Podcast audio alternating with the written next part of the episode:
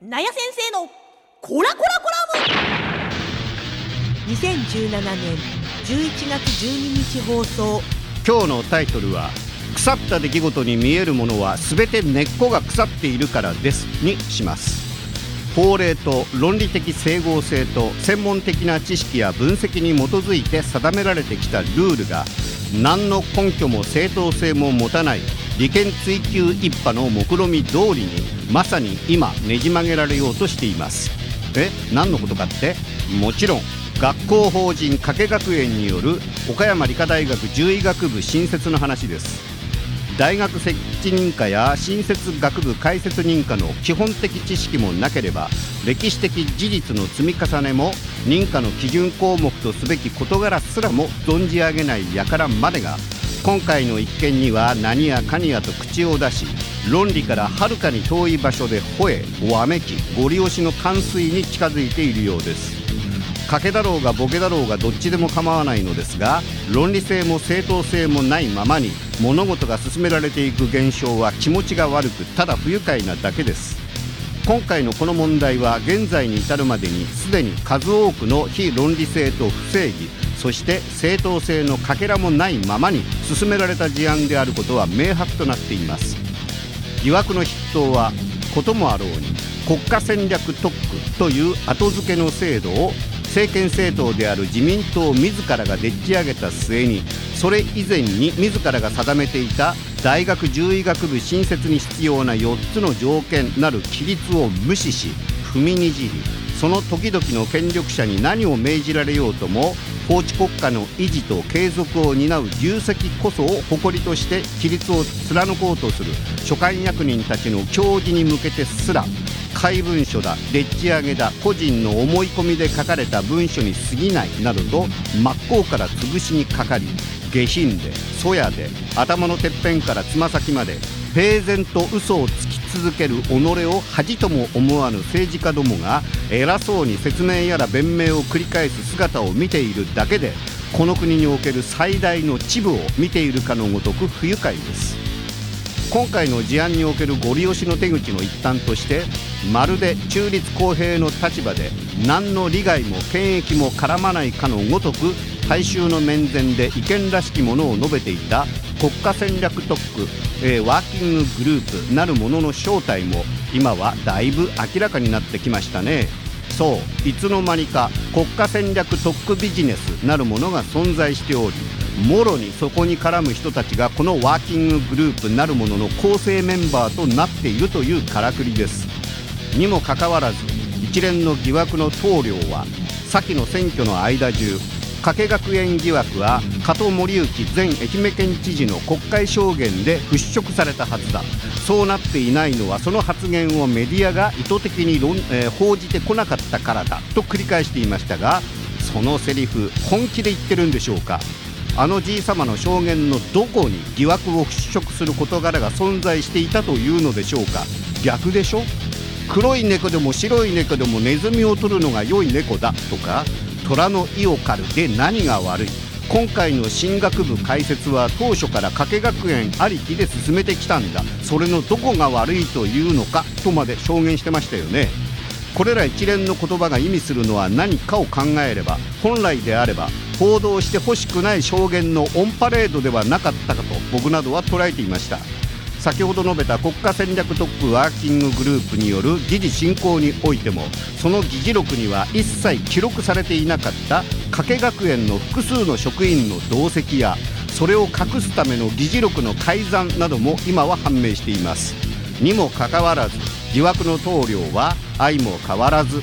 結論に至るまでのプロセスは公明正大で全てをオープンにしている。そこには一点の曇りもないなどと臆面もなく繰り返しているようですが実は公明正大でもオープンでもなかったことが明らかになった今も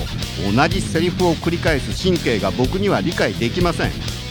おまけのほかにその後今治市に建築中の獣医学部の新校舎は到底高度で危険な研究や実験に適さないレベルの建造物でありにもかかわらず県や市からの高額な補助金を得るためであろう建築費の水増し疑惑を伺わせる見積書や設計図なども表に出てきました。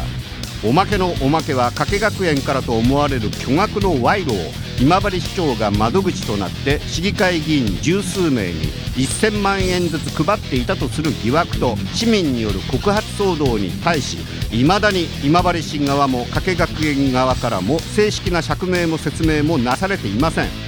それってつまり事実だったと認めたのでしょうか。このようなさまざまな疑惑や不正が明らかになっても市議は騒ぐなよ反対するなよが目的だったんでしょその効果がてきめんだったのかどうかは知りませんが文部科学省の認可審議会はこれら一連のきな臭い疑惑や騒動を一戸だにすることなくこのまま認可するのでしょうか。審議会の専門委員は設備等が基準通りに作られているかカリキュラムは基準に適合しているか教員数の確保や有資格の条件は満たされているかだけを審議するのだからプロセスの疑惑や背景にうごめく政治的思惑などには関知しないと言い訳するつもりなのでしょう。原子力規制委員会と同様の理屈ですね。しかし最も大切な教育機関としての社会正義の立場や教育者として備えるべき誠実さとか公的立場からの社会規範の遵守すら重視しない大学経営者を支援することになるスタンスを取る行為は教育に関与する人間としての恥辱だと責任放棄だと受け止めてほしいのです。お願いします。教育行政の名誉と品格そして誠実さをお示しください。今この国からあらゆる出来事に対する論理的基盤や精神的基盤正義感などが音を立てて崩れてきているような気がします。例の著名ジャーナリストによる若手女性ジャーナリストに対するレイプ疑惑騒動に関しても明らかに現実に起きた証拠すらいくつも明白となっている出来事でありながら人間と人間の関係性に基づく内面の判断要素が介在する事案であることを逆手に取った卑劣感の卑怯な言い訳逃げ工場かもしれないと疑われる。要素が満載でありながら最終的には個々人の価値観や他者への敬意とか思いやりいや人間に対する尊厳を備えている人間かどうかが唯一の事実解明に至るすべかもしれません。しかし彼の場合は絶望的な期待しか持てなさそうです。ねだがしかしだがしかしです。厳格かつ絶対的な事実を私たちは忘れてはならないと思います。